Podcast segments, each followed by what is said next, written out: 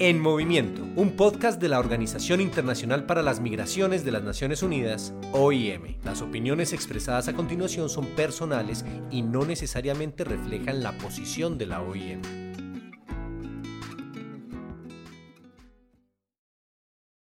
Psicológicamente hablando, se explica que la agresión o la rabia esconde tristeza o miedos.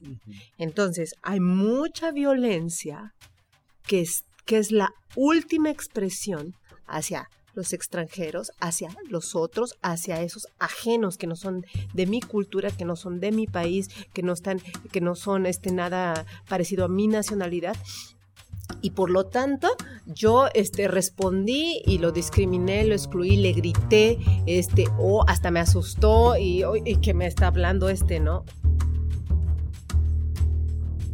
Esta es Tania Cruz, ella es investigadora del Colegio de la Frontera Sur de México o ECOSUR. En diciembre de 2019 a Tania la estuvimos entrevistando en el Congreso Regional sobre Mujeres en Contextos Migratorios para conocer cómo se relaciona la xenofobia ese rechazo a los otros con el machismo. Para hablar, eh, digamos, un poco más coloquialmente sobre el machismo, es detentar el poder por ser yo varón. Y la idea del macho está bien arraigada a la virilidad, a la autoridad por eh, creerse eh, fuerte, ¿no? Y si hay una, una idea eh, falocéntrica del ser que, que se promueve como superior.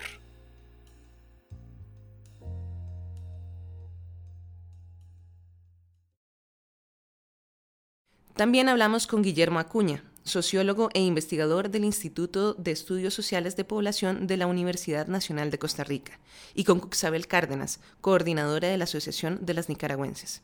Yo soy Ángela Larcón, encargada de contenidos digitales de la OIM para Centroamérica, Norteamérica y el Caribe, y este es nuestro primer episodio del 2020 del podcast En Movimiento sobre machismo y xenofobia. Bienvenidos y bienvenidas.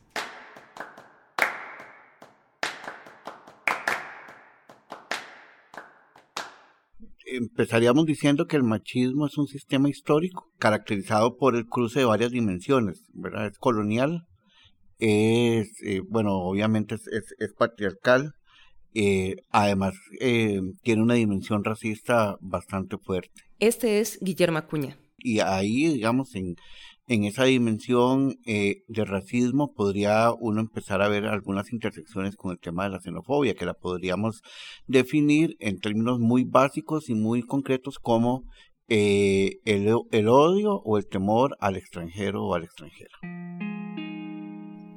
Desde la experiencia de, de nosotras como mujeres migrantes. Y ella, Cuxabel. Además de dirigir la Asociación de las Nicaragüenses, Cuxabel es una migrante hondureña nicaragüense viviendo en Costa Rica. Plantear que estos son dos conceptos que mm, muy, muy agrede eh, las sociedades, tanto los estados como los medios de comunicación y los grupos de poder, lo manejan como conceptos separados. Y además son conceptos que están muy acendrados en las culturas, en, en el pensamiento tanto de donde uno nace como donde, a donde uno llega. Cuando una, una mujer migra, la pregunta es, ¿pero por qué se va? Pero entonces cuando llega la mujer dice, ¿pero a qué vino? La respuesta, un estigma es, ah, es que ella se dedica a esos trabajos nocturnos, Entonces viene a llevar a decir, ah, es una decisión individual de ella porque ella es loca y ella no quiere regirse a, las reglas de cómo debe ser el rol de la mujer. Y se, desnaturaliza que hay una necesidad de responder a situaciones graves de la familia que no está siendo respondida ni en el estado de origen y tampoco en el estado de, destino a donde llega. La violencia de género, como apunta Cuxabel, es una razón clave por la cual muchas mujeres y niñas eligen migrar. En la vida de muchas personas migrantes, los conceptos de machismo y de xenofobia se cruzan. La expresión más radical del machismo, el feminicidio, está adquiriendo una magnitud y tendencia devastadora en Centroamérica, donde dos de cada tres mujeres asesinadas son asesinadas por su género. Además, tres de los diez países con las tasas más altas de violencia contra las mujeres y las niñas se encuentran en el Caribe. Estamos ante la expresión de, dos procesos eh, que son históricos, que son eh, sociales y culturales y que no merman en el caso de la región centroamericana. En el caso de la xenofobia habría que eh, digamos, diferenciar entre los, los escenarios de origen, los escenarios de tránsito, los escenarios de destino. Que al menos en estos contextos de destino, el tema de la xenofobia ha ido en aumento y tiene expresiones, digamos, y tiene expresiones concretas, ejemplos concretos de esto que estoy señalando, el caso de la marcha que hubo en San José en agosto del 2018, en verdad, que claramente fue una marcha xenofóbica y que buscaba eh, expresar la molestia de un grupo de población hacia la presencia de población nicaragüense. Ese es un, ese es un dato. Durante esta manifestación, más de 40 personas fueron detenidas, algunas de las cuales llevaban una esvástica en su ropa. De acuerdo con datos del gobierno de Costa Rica, desde el 2015, la cantidad de solicitudes de refugio en Costa Rica se ha duplicado cada año, con un aumento exponencial a partir de 2018 por la situación en Nicaragua. El otro dato, las expresiones de rechazo de ciertos pobladores y pobladoras eh, mexicanos hacia el tránsito de, de, migración centroamericana, Y con, y con expresiones tanto en redes sociales como, como a nivel ya eh, propiamente físico y espacial. Y en el caso del machismo, lo que se podría decir es el aumento de la violencia en todas sus manifestaciones hacia la mujer, ¿verdad? Eh, y ahí como vinculando eh, lo que plantea eh, Tania con relación al, tema del poder, ¿verdad? Este, si lo, si lo entendemos, si entendemos el machismo y también el patriarcado como un ejercicio de poder, pues en todas las sociedades centroamericanas y, y, bueno, y también en México existen y persisten. Yo quisiera plantear desde la, de, eh, estos elementos. Mm, en la, estos puntos de machismo y xenofobia están permanentes en lo cotidiano. Entonces, cuando el hombre del país a donde uno llega viene y le dice a la mujer, tu pasaporte lo tengo yo, o no te doy el permiso de ir, no le doy el permiso a nuestro hijo para que vos salgas a ver a tu familia. Entonces, está convirtiéndola en rehén a razón de dos cosas. A razón de que él es nacional y por tanto es superior, de que es hombre y es superior, ¿verdad? Y le impone una, una vida a la, a, la familia, a ella y a los hijos, sobre la base de, de, que, de que ejerce ese poder. De que es varón. De que es varón. El estatus migratorio irregular hace que sea más difícil para las mujeres enfrentar y denunciar la violencia basada en género, lo que las coloca en una posición más vulnerable a abusos por parte de familiares, de amistades y de funcionarios. Además, de acuerdo con el informe sobre las migraciones en el mundo 2020 de la OIM, las mujeres migrantes pueden tener más responsabilidades de cuidado de los hijos que los hombres, hijos que para atender deben renunciar a trabajo o aceptar un empleo informal. Esto repercute no solo en su inclusión en el mercado laboral, sino también en su posibilidad de patrocinar a otros parientes con vistas a la reunificación familiar, al no tener el salario mínimo requerido para poder hacerlo.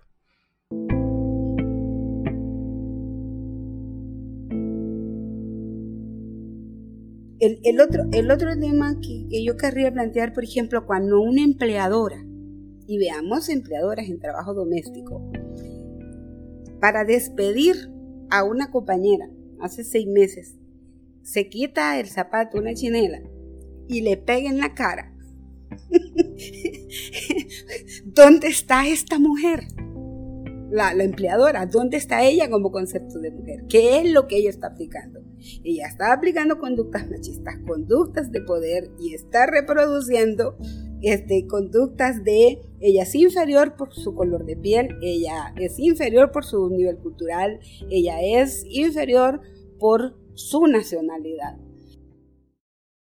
Bueno, me parece que estos discursos de odio sí llegan de distinta forma, ¿no? A, a las poblaciones, porque también las poblaciones este, tenemos distintas formaciones y vivencias y niveles de conciencia de las diferenciaciones de clase social. Vivimos en, un, en una época de capitalismo extremo en donde hay millones de pobres en todo el mundo y en América Latina más. Y pues la erosión social y las nulas garantías eh, de vida digna en las que vivimos nos, nos hacen pelear por el hueso. Claro. Entonces, este, pues claro, pues si eres, te, te odio porque vienes a quitarme lo poco que hay. De acuerdo con ONU Mujeres, casi una de cada seis trabajadoras domésticas en el mundo es una migrante internacional. Sin embargo, las personas migrantes que trabajan en labores domésticas son más vulnerables que las personas nacionales que realizan el mismo trabajo, exponiéndose, por ejemplo, a abuso físico, mental y sexual, a trata de personas, aislamiento físico, cultural y social, ausencia de cobertura de las leyes laborales y mecanismos de protección, falta de derecho a descansar, irse o días de enfermedad, y limitado o nulo acceso a la atención médica.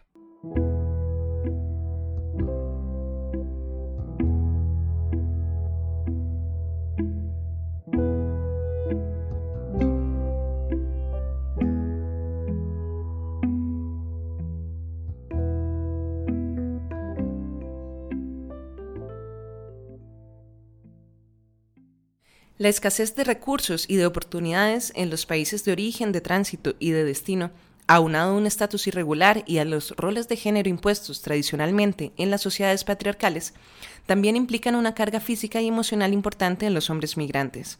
De acuerdo con el informe sobre las migraciones en el mundo 2020, a nivel global, los hombres migrantes dominan los trabajos de manufactura y de construcción, mientras que las trabajadoras migrantes se dedican principalmente a empleos del sector servicios, como servicios domésticos, a menudo en condiciones de empleo precario. Eso tiene que ver con que también el hombre, eh, dentro del, papel del machismo, también asume una serie de labores sumamente fuertes que lo vulneran. Y el ser migrante e irregular tiene largas jornadas de trabajo y asume tareas de alta peligrosidad y, muchas veces sin protección y seguridad. Es, este es un tema. Y el otro tema que, eh, eh, que, que plantearíamos es que una, una carga muy, muy dura que cargan nuestros hombres migrantes, nuestros hijos, nuestros hermanos migrantes. ¿Qué, qué, qué, qué carga? Se desarticula. O sea, yo soy guarda, me voy a poner en, en, el papel de que soy hombre, yo soy guarda, trabajo 12 horas, gasto 3 horas de transporte y entonces solo llego a dormir y a comer. Y entonces, ¿cuál es mi papel? En la formación, en gozar la familia, en, en, demás. ¿verdad? Entonces, y a esto es la esclavitud moderna. Entonces, el rol de la esclavitud moderna en los hombres, por ejemplo, en, los campos, en, en, por ejemplo, echarte, sacar del rodín, de la rodinera, y echarte el racimo de bananos, son, son 30, 40 manos de banano, ¿verdad? Que te lo echas encima. Entonces le produce grandes, eh, una serie de enfermedades que no están cubiertas por la seguridad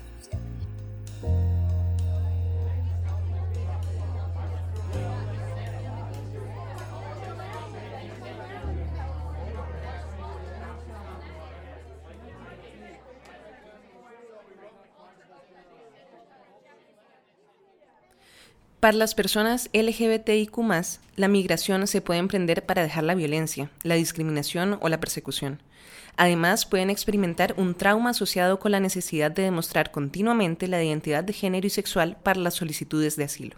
Las primeras 75 personas que llegaron a la frontera entre México y Estados Unidos, concretamente en Tijuana, fueron 75 personas eh, del colectivo LGTBI.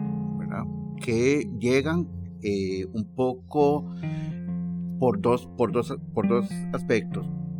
Primero, porque querían despegarse del grupo, del primer grupo, que fueron más o menos, eh, si no me equivoco, eran 5.000, 4.000 o 5.000 personas, porque venían experimentando violencia, digamos, con, con ese grupo.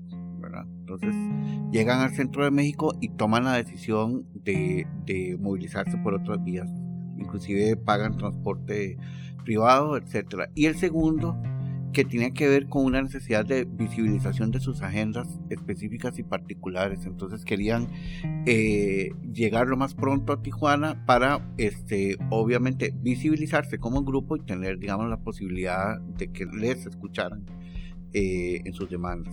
Eh, entonces, bueno, ahí hay una cuestión específica, es decir, la, la, movilidad no resuelve por sí sola todas las, eh, todas las, las, cargas que están diferencial, diferencialmente asignadas y, y, y asumidas, ¿verdad? Este, para estos grupos en específico.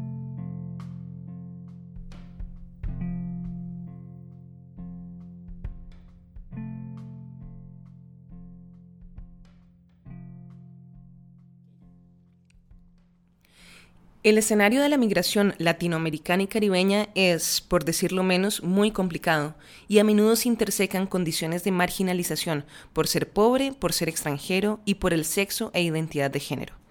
La migración no deja de repercutir en el entendimiento y vivencias de estas condiciones. Por ejemplo, las personas migrantes que retornan han ayudado a moldear las normas de género en sus países de origen, apoyando y defendiendo una mayor equidad de género después de experimentarla en otros países, y contribuyendo positivamente al empoderamiento de las mujeres y niñas. Sin embargo, de igual manera, aquellos que emigraron a países con calificaciones más bajas de igualdad de género tienden a traer de vuelta normas de género más restrictivas. ¿Cómo podemos enfrentar activamente tanto los problemas de machismo como de xenofobia? Bueno, a mí me parece que abrir puertas para cargos y liderazgos políticos así claros hacia mujeres, a personas de la diversidad sexual, a personas este, migrantes, o sea, eh, digamos que haya una representatividad, no, no una diferenciación por em, las personas que están de paso o que son parte de aquella minoría escondida, ¿no?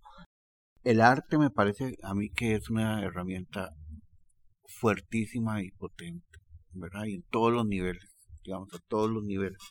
Porque ya hemos demostrado que con procesos de sensibilización, digamos, eh, diseñados de cierta manera, eh, pues no ha calado. Y, ¿verdad?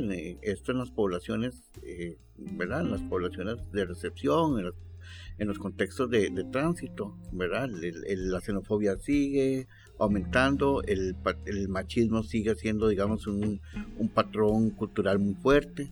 Entonces, me parece que hay que empezar a registrar otro tipo de lógicas, ¿verdad? Que tienen que ver inclusive, y además otro tipo de narrativas, ¿verdad? Que el arte te las pueda te las pueda posibilitar, qué sé yo, el, teatro, bueno, la literatura, la, poesía, este, la música, ¿no? Me parece que esos son elementos que, que son esenciales para, para ir construyendo otras formas de, abordaje de, estas, de, estos problemas.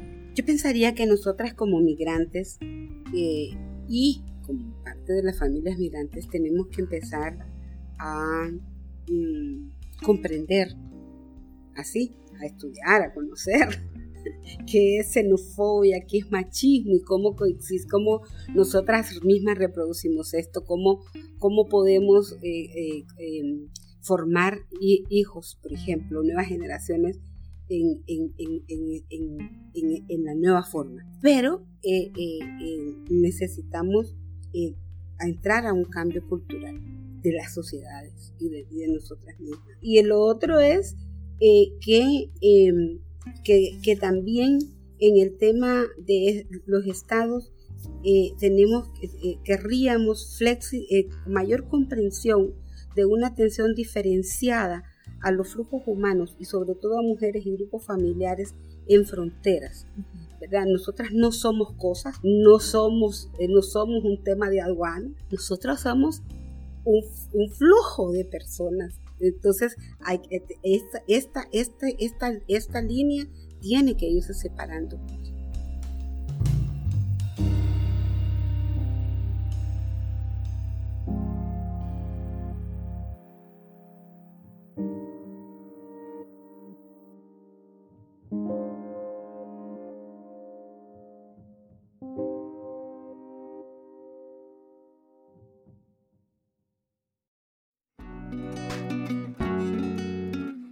Gracias por escuchar el podcast En Movimiento de la Organización Internacional para las Migraciones de las Naciones Unidas, OIM. Pronto regresaremos con una nueva edición. Para más información sobre migración en Centroamérica, Norteamérica y el Caribe, le invitamos a visitar www.rosanjose.iom.int o a seguirnos en nuestras redes sociales.